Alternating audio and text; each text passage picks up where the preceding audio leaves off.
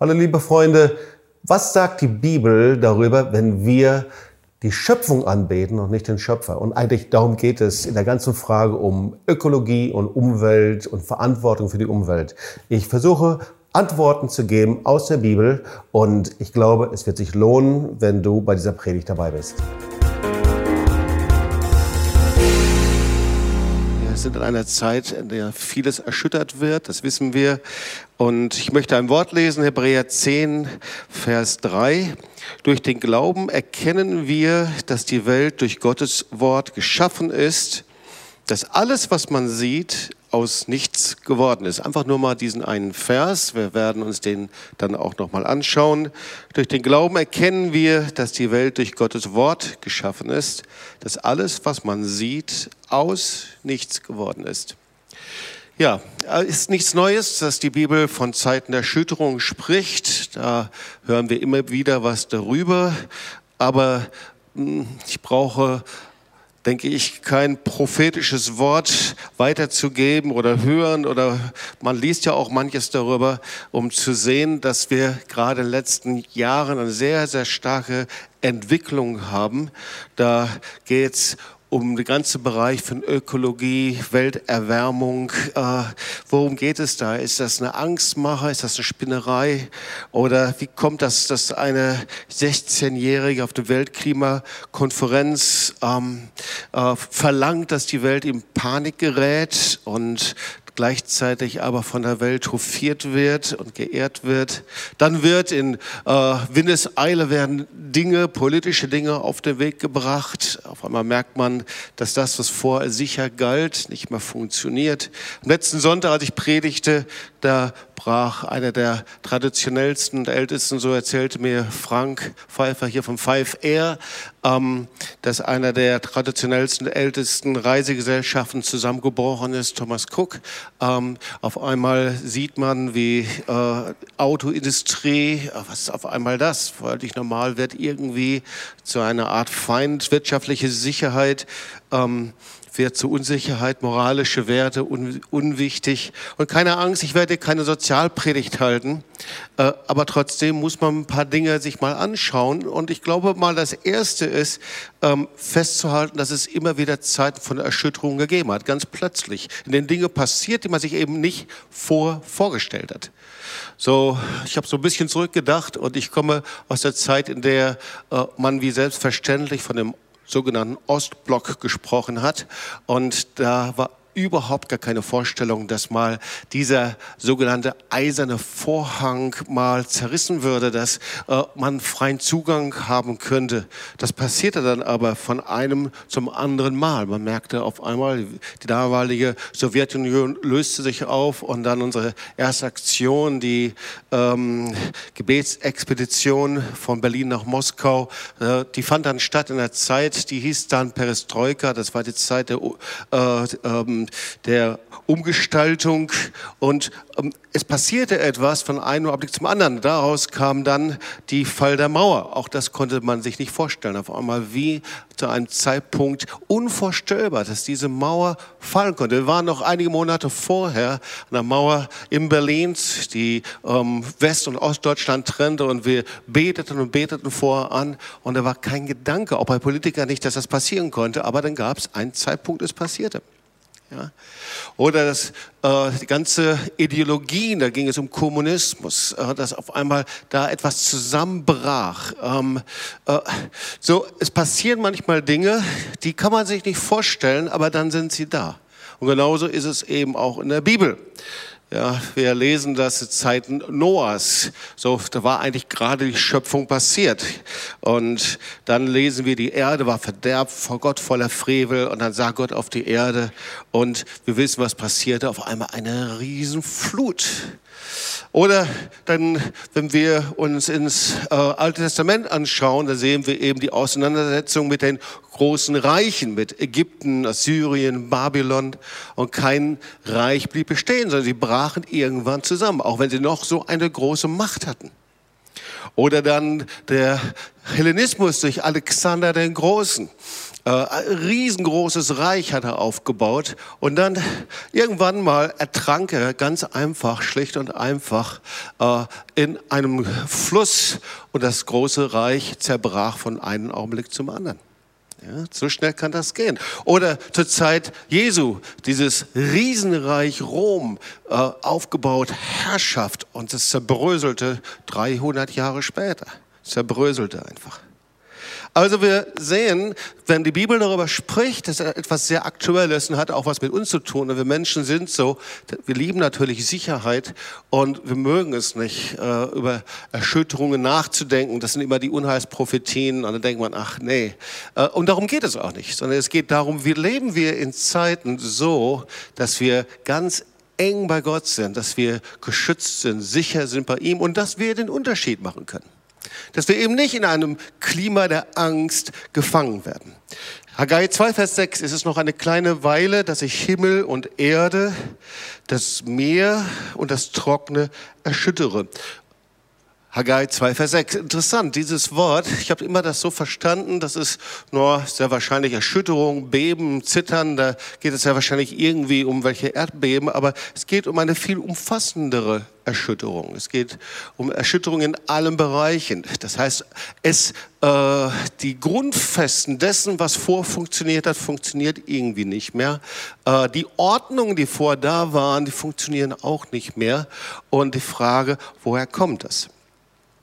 Und ich denke, es lohnt sich, ein paar Punkte sich anzuschauen, die wir in der Bibel finden, weil die Bibel ist eine wunderbare Orientierung. Bibel ist das Wort Gottes.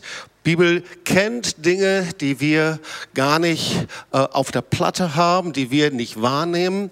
Und der erste Punkt ist einfach, es gibt einen Schöpfer von Himmel und Erde und das ist der lebendige Gott. Dieser lebendige Gott, der Himmel und Erde geschaffen hat, der tat das durch sein Wort, durch sein Befehl. Mose 1, Vers 2, 1. Mose 1 äh, und äh, 1, Vers 2. Er sprach, es werde Licht und es ward Licht. Er spricht durch sein Wort. Gott ist der Schöpfer von Himmel und der Erde. Und weil Gott allein der Schöpfer ist, sind wir sein Geschöpf. Das ist vielleicht dir selbstverständlich, aber wenn er der Schöpfer ist und er mit seinem Wort spricht, hat er eben auch Macht über alle Gewalten. Er hat die Macht über Meer und über Wind. Er hat die Macht über Klima, er hat die Macht über Stürme, er hat die Macht, er spricht ein Wort. Naja, das wäre auch sonst, hätte nicht funktioniert, als Mose und das Volk Israel aus Ägypten herauszog und sie standen vor dem Roten Meer und das Meer teilte sich durch das Wort. Wodurch teilte sich das? Weil Gott die Macht hat. Nicht Moses, sondern Gott sprach ein Wort.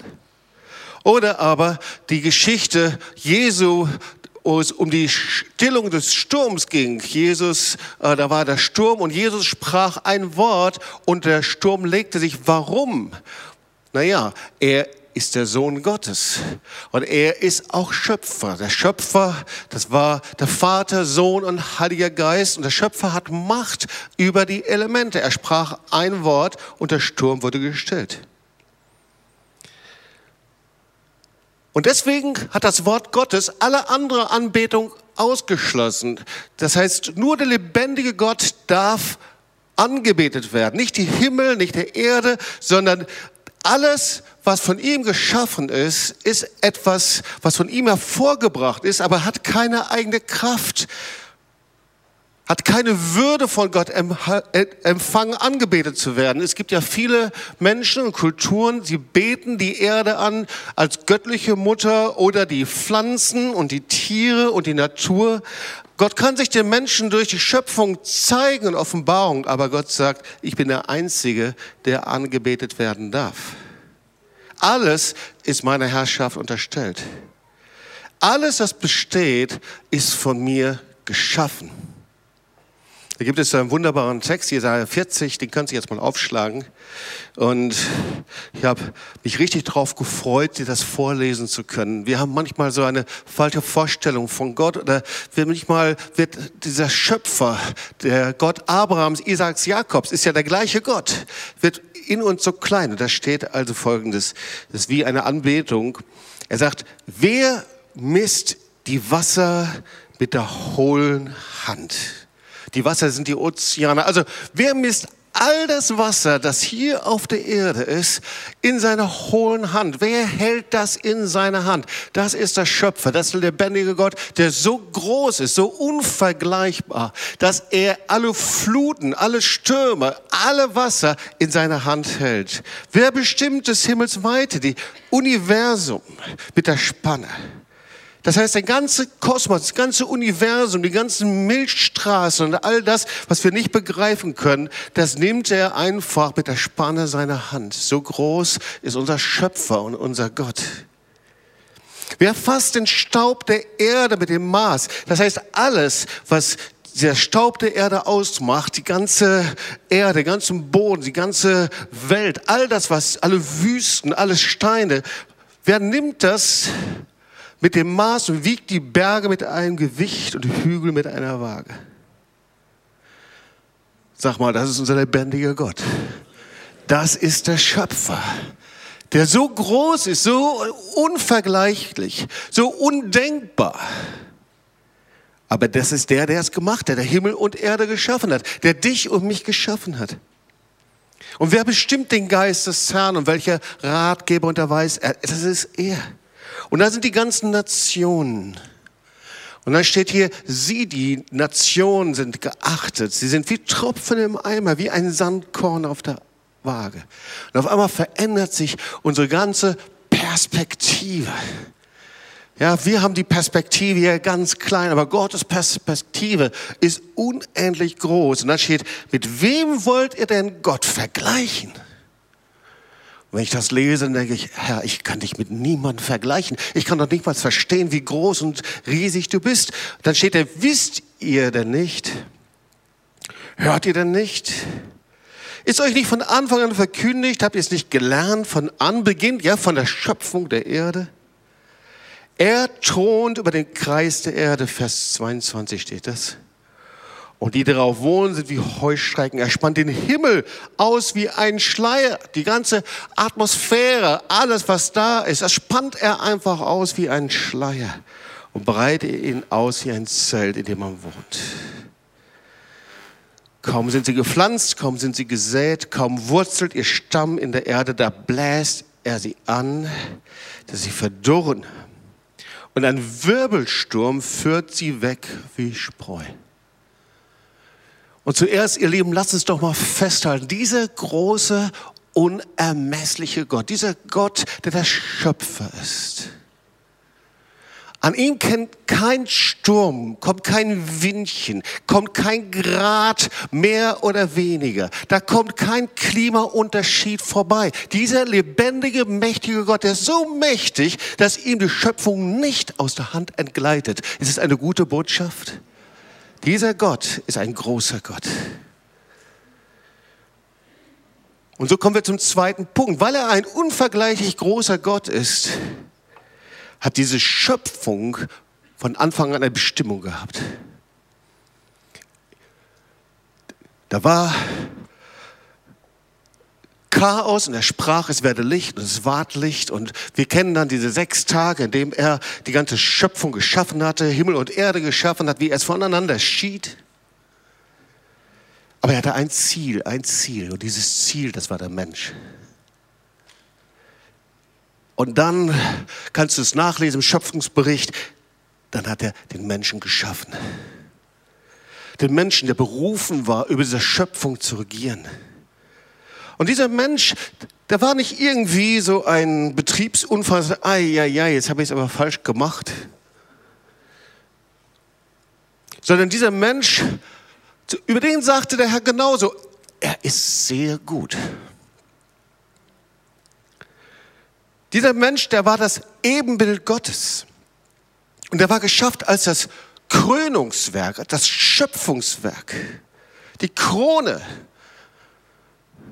und er sagte, als er diese Menschen geschaffen hat, das war nicht wie, ja, Schimpanse, Orang-Utan, Krokodil, Mensch, Kröte oder irgendwie, sondern das war die Krone seiner Schöpfung. Er hat ihm eine einzigartige Stellung gegeben. Psalm 8, Vers 5. Was ist der Mensch, dass du seiner gedenkst? Das Menschenkind, dass du dich deiner, seiner annimmst.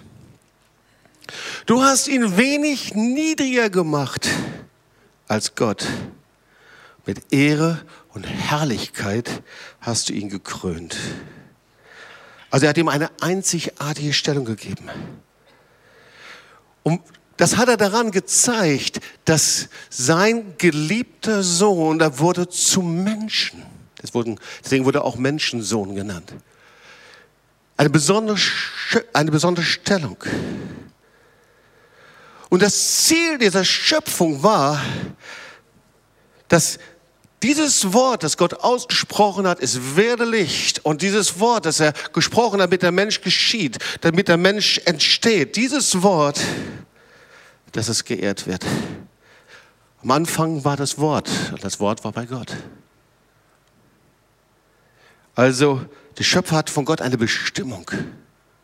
Und der Mensch war im Zentrum dieser Bestimmung. Punkt drei. Diese Schöpfung, die hat von Gott eine bleibende Ordnung gehabt. Es war also nicht so, dass der Herr die Schöpfung hervorgebracht hat, die Erde hervorgebracht hat und dann hat er geschieden. Wir wissen das Himmel und Erde und die Festen voneinander und dann irgendwann wurde das alles wieder durcheinander. Sondern Gott hat in der Schöpfung eine bleibende Ordnung hervorgebracht. Da war der Lauf der Sterne, Wechsel der Jahreszeiten, Sommer und Mond und Tag und Nacht, Saat und Ernte. Und in der Mitte dieser Ordnung, die Gott gesetzt hatte in dieser Schöpfung, da steht der Mensch. Gott als Schöpfer und als Herr und im Zentrum der Mensch. Nicht zuerst die Tiere, so schön und hübsch und niedlich sie anzuschauen sind, nicht die Pflanzen, nicht die Saat, nicht die Ozeane, sondern zuerst der Mensch als Gegenüber Gottes, als Bild Gottes. Der Mensch, der sich entscheiden konnte zu Gehorsam und Ungehorsam. Der Mensch, der sagen konnte, Gott anzubeten oder seine eigenen Wege zu gehen. Und ihr Lieben, jetzt kommen wir zum wichtigen Punkt, das ist der vierte. Immer, wenn der Mensch die Schöpfung über den Schöpfer gestellt hat, dann gab es Zeiten der Erschütterung, Zeit des Gerichts und der Erschütterung. Das kannst du in der Bibel nachlesen. Immer wenn der Mensch diese Ordnung nicht beachtet hat und hat angefangen, die Schöpfung anzubeten, die Natur anzubeten, die Dinge anzubeten und über den Schöpfer zu stellen, bitte versteht mich, nicht schön zu finden und herrlich und es zu genießen, Offenbarung, das ist alles wunderbar, das ist das Wort Gottes, sondern die Schöpfung über Gott zu stellen, dann gab es Zeit des Gerichts und der Erschütterung. Darüber spricht Paulus in Römer 1, 23 bis 28. Und da möchte ich einige Verse rausnehmen, weil ich finde das so beachtlich, diese Verse, so als ob sie in diese heutige Zeit hineingesprochen sind. Und ich muss da gar nicht viel drüber predigen, sondern ich werde nur einige Verse einfach lesen. Ab Vers 23, statt den ewigen Gott in seiner Herrlichkeit anzubeten, verehrten sie Götzenstatuen von sterblichen Menschen oder von Vögeln und von vierfüßigen und kriechenden Tieren. Deshalb hat Gott sie all ihren Trieben und schmutzigen Leidenschaften überlassen, sodass sie sogar ihren eigenen Körper entwürdigten. Also, Paulus spricht in eine besondere Zeit hinein. Er spricht eben hier zu Menschen, die diese Ordnung verlassen haben, die angefangen haben, die Schöpfung, in welcher Form auch immer, wie die Götzen auch immer aussahen, anzubeten. Er beschreibt das hier auf Vers 25. Sie haben die, die, die Wahrheit über Gott verdreht und ihrer eigenen Lüge geglaubt. Sie haben die Schöpfung, hier steht es, die Schöpfung angebetet und ihr gedient und nicht dem Schöpfer. Das ist doch keine große Sache, oder? Klar, wenn man Naturliebhaber ist. Nein, für Gott ist das die entscheidende Sache überhaupt. Er ist der Schöpfer. Er ist der große, unvergleichliche Gott. Also, das schreibt Paulus hier. Und wie gesagt, so als ob es hineingesprochen wäre in die heutige Zeit. Also, was passiert dann? Weil die Menschen Gottes Wahrheit mit Füßen traten, auch das wird die Schöpfung angebetet und Paulus sagt, da wird die Wahrheit Gottes mit Füßen getreten, gab sie Gott ihren Leidenschaften preis. Durch die sie sich selbst entehrten, die Frauen haben die natürliche Sexualität aufgegeben und gehen gleichgeschlechtliche Beziehungen ein. Ebenso haben die Männer die natürlichen Beziehungen zu Frau mit einer unnatürlichen vertauscht. Schreibt Paulus hier. Männer treiben es mit Männern, ohne sich dafür zu schämen und lassen ihrer Lust freien Lauf. So erfahren sie die gerechte Strafe für ihren Götzendienst am eigenen Leib.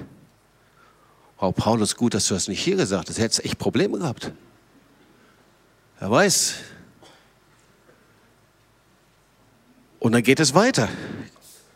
Dann beschreibt er in dieser Zeit Gleichgültigkeit und Verschlossenheit. Gott war ihnen gleichgültig. Sie gaben sich keine Mühe, ihn zu erkennen.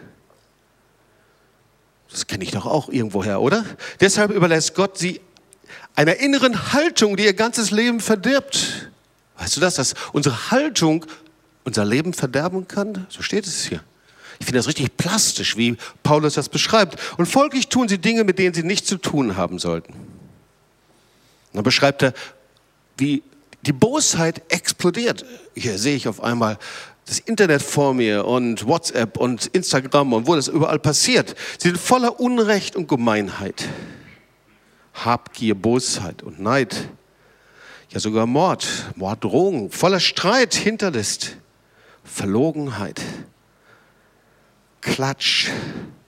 Das ist irgendwie eine Zeit der Täuschung und Lüge, die wird hier beschrieben. Ich finde, das kommt mir schon sehr bekannt vor.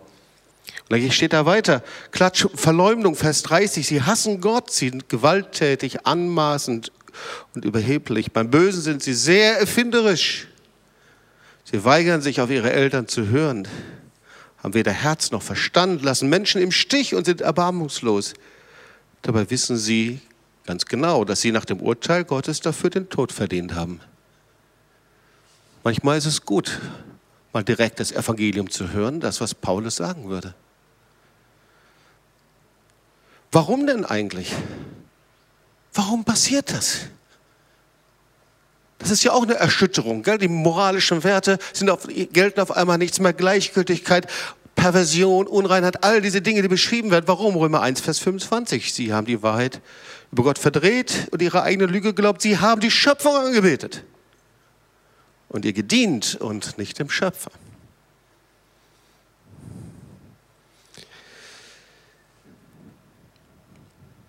Es ist interessant, dass die Bibel darüber schreibt, wie wir die Schöpfung verstehen können.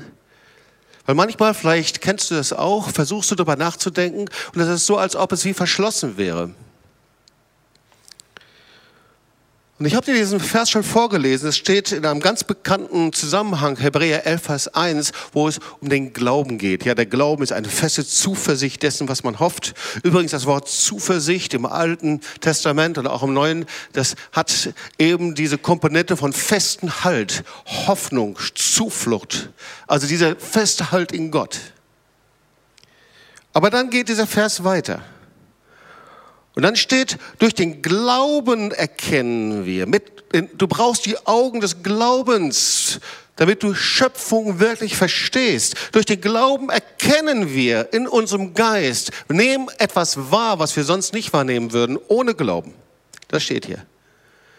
Durch den Glauben erkennen wir, dass die Welt durch Gottes Wort geschaffen ist die Welt durch Gottes Wort geschaffen ist. Gott ist der Schöpfer. Er hat gesprochen und dieses Wort hat Macht und hat Autorität. Er hat gesprochen, es werde Licht und es ward Licht und so wurde die Welt geschaffen durch das Wort des lebendigen Gottes. Das ist das, was hier steht. Und dass alles, was man sieht, aus nichts geworden ist.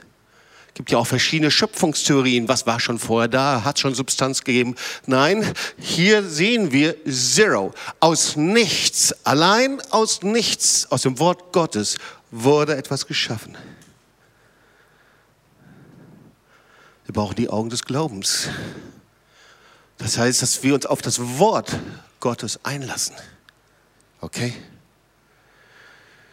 Kommen wir mal zum nächsten Punkt. Und da verstehen wir auf einmal etwas weiteres, nämlich die Schöpfung ist nicht ewig. Das ist eigentlich ein simpler Punkt, aber ich glaube, wir müssen das verstehen. Wir lesen es nirgendwo in der Bibel, dass die Schöpfung für immer und immer und ewig bleibt. Die Schöpfung ist vergänglich. Es gibt einen Anfang und ein Ende. Deswegen gibt es Leben, Tod, Wetter, Sturm, Wind, Zerstörung, Fluten, Trockenheiten. Und wir können sogar noch mehr lesen, dass die Schöpfung der Vergänglichkeit unterworfen ist und Erlösung braucht, fast so wie der Mensch. Römer 8, Vers 20. Die Schöpfung ist ja unterworfen der Vergänglichkeit, steht da, sagt Paulus, ohne ihren Willen, sondern durch den, der sie unterworfen hat. Doch auf Hoffnung. Oder der andere Vers ist dir vielleicht noch vertrauter, Römer 8, Vers 22, denn wir wissen, dass die ganze Schöpfung zu diesem Augenblick seufzt und in Wehen liegt.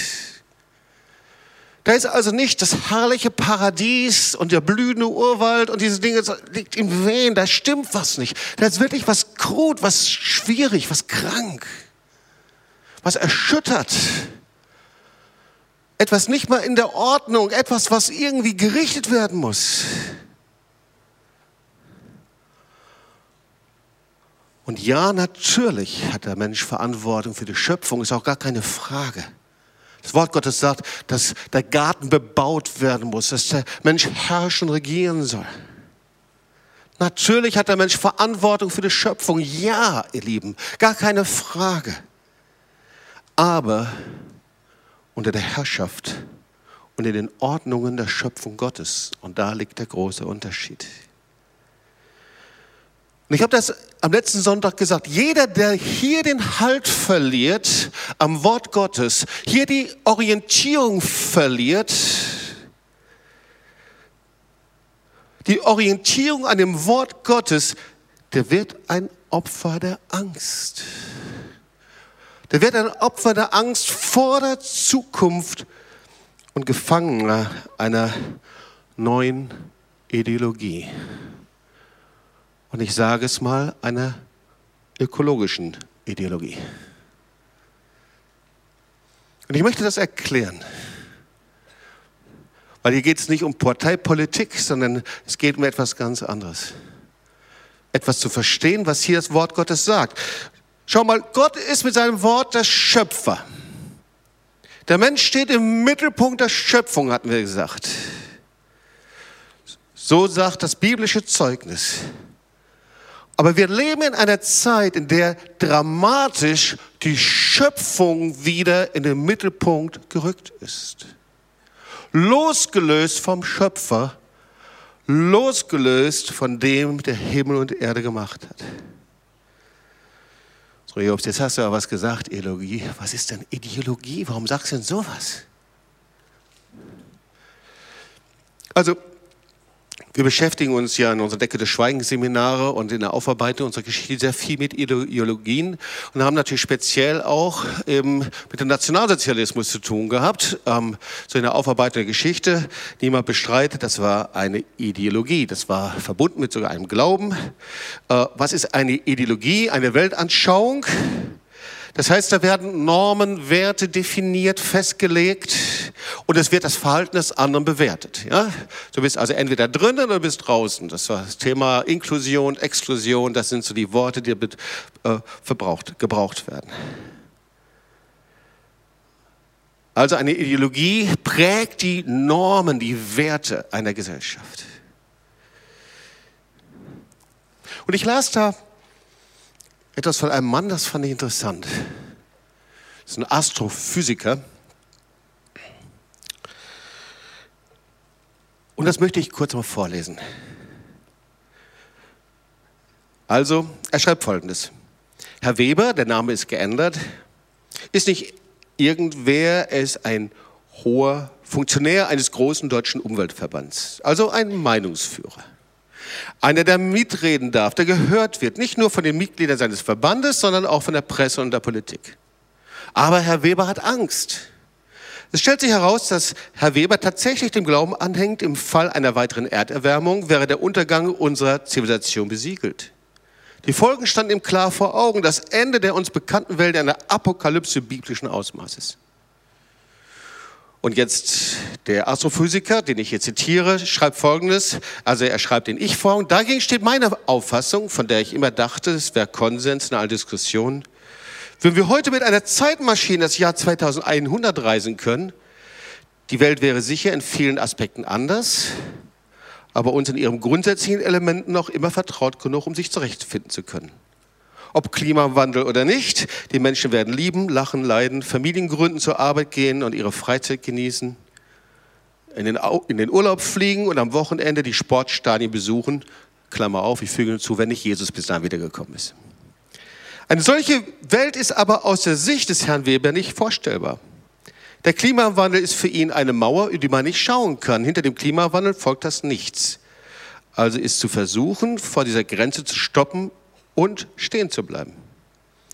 da sagt er, schreibt der Herr Weber, ist eben ein Ökologist. Das ist jemand, der eben in dieser Ideologie verhaftet ist. Und das gibt eben zwei Kennzeichen, die Angst vor der Zukunft und das Sendungsbewusstsein. Das ist das, was man eben hört. Ich will, dass ihr in Panik gerät und wir vergeben die. Ja, das sind so diese Worte, die wir von der Greta Thunberg auch gehört haben. Und erinnere dich bitte, ähm, dann bin ich mit meinem Exkurs auch schon fast zu Ende, was ich gesagt habe, wer seinen Halt in Gott verliert, im Wort Gottes, und wer diesen Halt beim Menschen sucht, wird in Angst geraten für die Zukunft und Gefangener einer Ideologie. Und deswegen in dieser ganzen Ideologie, mit der wir zu tun haben heutzutage,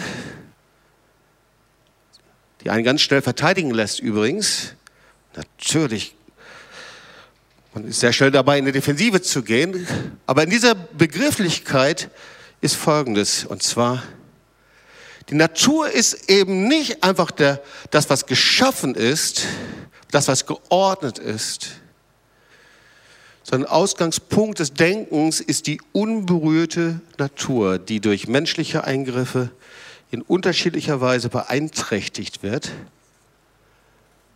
Und das ist verwerflich in dieser Weltanschauung. Und das heißt, die Natur hat ein eigenständiges Recht auf Existenz außerhalb menschlicher Einflussnahme. Also es gilt als ein Gegeneinander zwischen Mensch und Natur. Der Mensch ist der Feind dessen, was es zu bewahren gilt. Und weil er der Feind dessen ist, was zu bewahren gilt, muss er in allen Bereichen zurückstecken, weil er eben sonst dieser unbeschadeten Natur schadet. Werte werden umgewertet. Vielleicht hast du es auch schon mal gesehen. Es gibt eine, ein Ende der Welt, ein Denken über das Ende der Welt. Das ist eine säkulare Form eine, des, äh, der Apokalypse. Die Welt wird zu Ende gehen. Alle werden sterben. Es wird Millionen betreffen. Das ist eigentlich eine Form der Apokalypse. Löst unendlich Ängste aus. Sünder sind Umweltsünder, sind nicht Sünder, die zwischen denen etwas zwischen dir und Gott steht, sondern Sünder sind diejenigen, die nicht einsehen, dass sie keinen SUV fahren sollen. Sünder sind diejenigen, die die Luft verpesten. Der Mensch grundsätzlich ist der Schlechte. Und deswegen muss er erzogen werden. Deswegen muss er begrenzt werden, weil er selber die Dinge nicht einsehen kann mit seiner Vernunft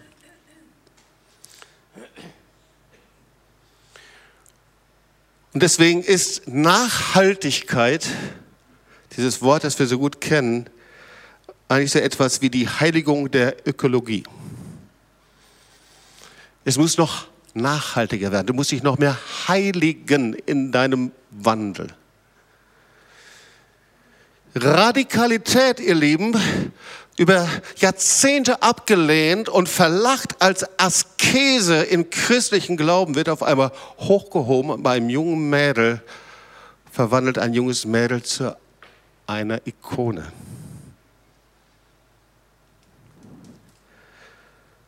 Die Erfolg kann nur sein, wenn du auch Erfolg mit deinem Körper hast. Das heißt, hast du einen dicken Bauch, kannst du keine Karriere machen, weil du hast nicht Verantwortung für deinen Körper genommen.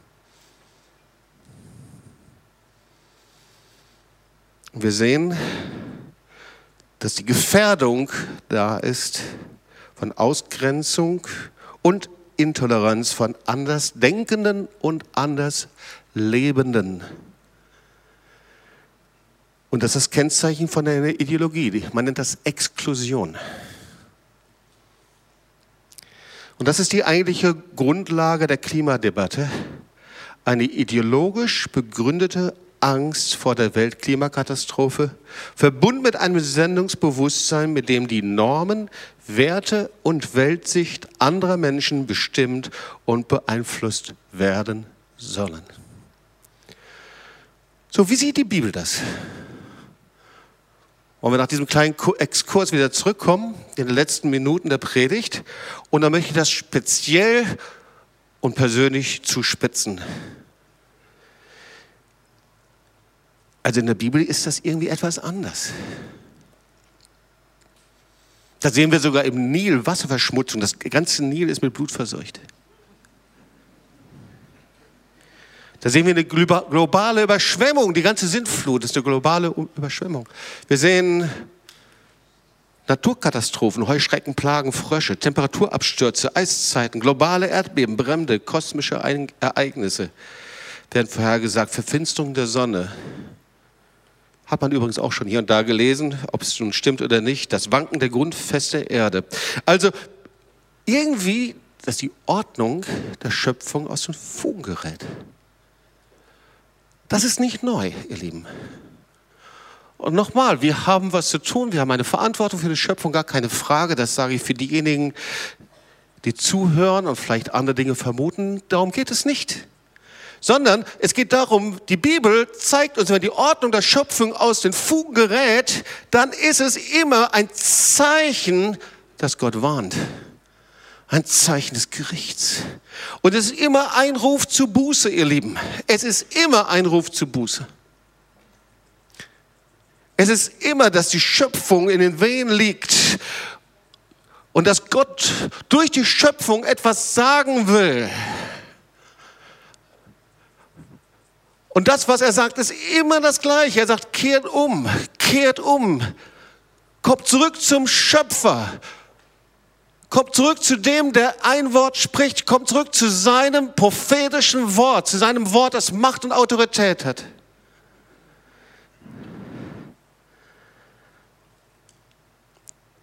Gott hat uns Verantwortung gegeben, gar keine Frage. Aber Gott will, dass der Mensch bei aller Unordnung, bei allem Chaos an Gottes Ordnung festhält und ihn anbetet. Aber sobald der Mensch sich selbst zum Herrn über die Schöpfung macht, oder die Schöpfung über den Menschen erhebt und vielleicht sie sogar zum Feind des Menschen macht, dann bricht er aus der Schöpfungsordnung aus und stellt sich über Gott als Schöpfer und wird zum Götzendiener. Und die Folgen? Ein Klima von Angst, Und schau mal nur dir mal die verschiedenen Berichte im Fernsehen an. Du, du kannst Talkshows und all diese Dinge. Klima von Angst. Einschränkung von Freiheit. Und Gott sei Dank gehören sie noch zu den Grundwerten, zu den demokratischen Grundwerten, die wir hier haben. Persönlichkeitsrechte, Religionsfreiheit, Meinungsfreiheit, wofür wir sehr dankbar sind, aber Einschränkung der Freiheit. Umdeutung der Werte, habe ich darüber gesprochen, das sind die Folgen. Zerfall von Ordnung, Ehe, Familie, Nationalität. Von Lüge und Wahrheit, Täuschung. Letzten fünf, letzten zehn Jahren. Gott nimmt Wahrheit genau. Und sein Gebot, du sollst nicht lügen, gilt heute immer noch. Zunehmende antichristliche und antijüdische Haltungen, ihr Lieben. Warum? Weil Der Gott Abrahams, Isaaks und Jakobs ist ein Gott und er ist der Gott der Schöpfer. Und wir bieten diesen einen Gott an. Und er ist der Schöpfer. Und ein zunehmender Diktat eines ideologischen Denkens. Ich komme zum Schluss. Das Wort Gottes spricht darüber, dass es einen neuen Himmel und Erde gibt. Wow, Also irgendwann gibt es mal was Neues, Jesaja 66, 2. Denn wie der neue Himmel und die neue Erde, die ich mache, vor mir Bestand haben. Aha, da passiert etwas. Gott bringt etwas Neues und das hat auf ewig Bestand. 2. Petrus 3, Vers 13. Wir warten aber auf einen neuen Himmel und eine neue Erde nach seiner Verheißung, in denen Gerechtigkeit wohnt. Offenbarung 21, hier bis zum letzten Buch der Bibel. Und ich sah einen neuen Himmel und eine neue Erde, denn der erste Himmel und die erste Erde vergangen und das Meer ist auch nicht mehr da. Gott sei Dank.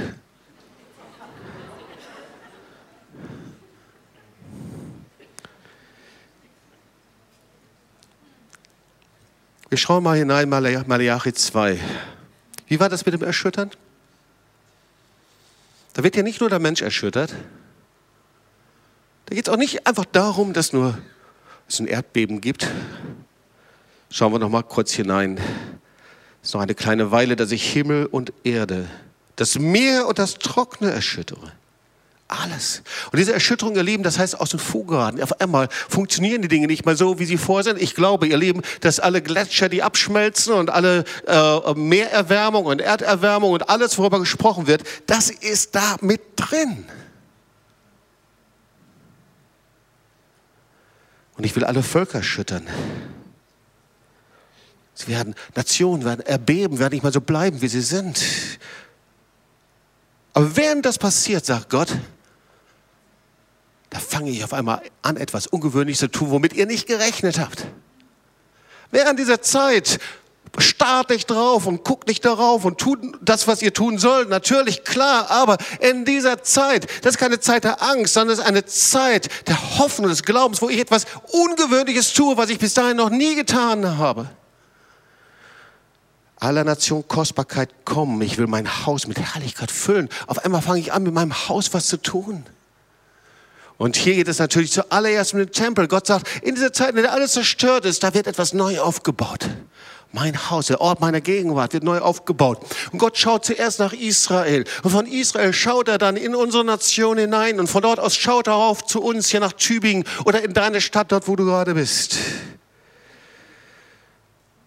Und er sagte, und die Herrlichkeit des neuen Hauses soll größer sein als die des alten. Das, was jetzt passiert, das soll größer werden. Und das ist die Zeit, in der ich meine Herrlichkeit in mein Volk hineinkomme, in meine Gemeinde hineinkomme. Das ist die Zeit, in der ich mal in meiner Gegenwart komme, so wie ihr es euch nicht vorstellen könnt. Und ich will Frieden geben an dieser Stätte, spricht der Herr Zebot. Zeiten der Erschütterung sind Gottes Vorbereitungszeiten für Erweckung. Zeiten der Erschütterung sind Gottes Vorbereitungszeiten für sein Volk, wo er sein Volk mächtig gebrauchen wird. Zeiten der Erschütterung sind die Vorbereitungszeit für Ernte, wie wir es bis jetzt noch nicht gesehen haben. Und die Herrlichkeit in seinem Haus, die ist nicht einfach nur durch herrliche und wunderbare Gottesdienste, sondern die Herrlichkeit ist, weil die Kostbarkeiten der Nation kommen da rein. Und wisst ihr was? Die Kostbarkeiten der Nation, das ist nicht irgendwelche Diamanten und Juwelier oder irgendwelche Geschmeide, sondern die Kostbarkeiten, das sind die, die sonst nichts haben. Die Menschen, die kaputt sind, die Jesus brauchen, die Gott brauchen, die Gott rufen, die sagen, ich brauche ihn und sie kommen hinein. Die Kostbarkeiten sind oben auf der Straße. Die Kostbarkeiten der Nation sind an deinem Arbeitsplatz. Sie warten darauf, dass du mit ihm betest. Die Kostbarkeiten der Nation, die sind dort überall. Und sie warten auf dein Gebet, dass du sie hineinholst in sein Reich. Dass sie nicht mehr Angst haben müssen dass sie nicht mehr die Schöpfung und sich selber anbeten, dass sie nicht mehr sich an so einen starken Nagel hängen, Menschen, die so stark und powerful aussehen und dann, dann bricht dieser Nagel zusammen, sondern die sich an den lebendigen Gott hängen. Und dann sagt der Herr, spricht zu Zerubabel, zur selben Zeit will ich was mit dir machen. Ich liebe dieses Wort Und ich glaube, er sagt es auch zu dir in dieser Zeit. In dieser Zeit, da will ich was machen. In dieser Zeit, in der andere Menschen verzweifeln, in dieser Zeit, in der Schüler keine Orientierung haben, diese Zeit, in der eine ganze Generation wirklich mit Leidenschaft und mit ganzem Herzen etwas verändern will, aber die Gott braucht und Jesus braucht. In dieser Zeit habe ich mit dir etwas vor, sagte Herr, und jetzt ist die Zeit. Ich will dich nehmen, mein Knecht, und will dich wie einen Siegelring halten, denn ich habe dich erwählt. Und ich möchte etwas sagen. Du bist hier und du schaust zu über TOS TV. Du bist und du folgst Jesus nach. Gott hat dich auch erwählt. Gott hat sein Volk Israel erwählt. Aber er hat auch dich erwählt als sein Kind, als seinen Sohn, mit ihm zu gehen. Dass du den Unterschied machst. Er hat dich nicht erwählt, dass du ein, ein, ein Leben führst der Hoffnungslosigkeit und ein Leben, an dem du den Sinn verloren hast, sondern er hat was vor mit dir. Und dann sagt er, pass mal auf, ich halte dich wie Zerubabel, wie einen Siegelring an meiner Hand. Und dieser Siegelring, das wissen wir, das war nicht so ein fettes Ding, so ein Teil, sondern der Siegelring, der, der wurde geprägt. Dieser Siegelring, der war wie eine weiche Masse, die geprägt werden musste. Und die musste erstmal weich werden in seiner Hand. Und, und ein Siegelring zu werden in seiner Hand, das ist ein Zeichen seiner Autorität, das ist ein Zeichen seiner Liebe, das ist ein Zeichen seiner Sohnschaft, dass er dir die gleiche Autorität, die gleiche Liebe gibt, dass er den gleichen Auftrag gibt. Dazu muss er dich erst in die Hand nehmen. Und wenn die Hand Gottes sich umschließt mit seiner Wärme, mit seiner Liebe, dann kann das nur sein, dass du weich wirst, dass wir weich werden. Hast du schon mal mit Knetmasse gearbeitet? Zuerst sieht diese Knet hässlich aus und krümmelig und du magst sie gar nicht in die Hand nehmen und nicht damit arbeiten. Dann hast du es ein bisschen in der Hand und dann wird es weicher und weicher und weicher und weicher. Und das ist das, was der Herr mit dir in dieser Zeit machen möchte und mit mir in seine Hand nehmen, dich weicher machen will, weicher machen will. Aber dazu musst du Ja sagen. Deswegen sagt das Wort Gottes, weder hohes, tiefes, Mächte noch Gewalten kann dich aus meiner Hand reißen. Du musst in meiner Hand sein. Und dann nimmt er dich und dann macht er dich zum Siegelring und tut diese, diese Knete dort hinein. Und dann, wenn du empfänglich bist, weich heißt, ich bin empfänglich für Gott. Ja? Ich bin empfänglich, ich bin nicht im Gottesdienst, mein Herz ist dicht und ich bin irgendwo, ich bin nicht im Gebet und ich bin weit weg, sondern ich bin empfänglich. Und dann prägt er seinen Namen ein in diesen Ring, sein Zeichen. Erlöser, Retter, Heiler. Seinen Namen, seinen speziellen Namen prägt er bei dir ein. Du trägst es. Das Wort Gottes sagt, wir sind wie ein lebendiger Brief, ein Zeichen für ihn. Und weil du das bist, sagt er, ich habe dich wie ein Siegel in meine Hand, gebe ich dir meine Autorität. Da, wo du hingehst, ist so, als ob ich hingehen würde. Das, was du sagst mit deinem Wort, ist so, als ob ich es sagen würde. Dort, wo du betest, ist so, als ob ich es aussprechen würde. Dort, wo du bist, egal wo das ist, an deinem Arbeitsplatz und wo, wenn du ein weicher Siegelring in meiner Hand bist, ich gebrauche dich. Du betest und auf einmal kommen die Leute zu dir hin. Du bist da und Menschen fragen dich nach Hilfe. Du bist ein Siegelring in seiner Hand zu öffnen und zu verschließen, so wie mit dem Schlüssel Davids. Ihr Lieben, lass uns doch mal aufstehen und dann wollen wir zusammen beten.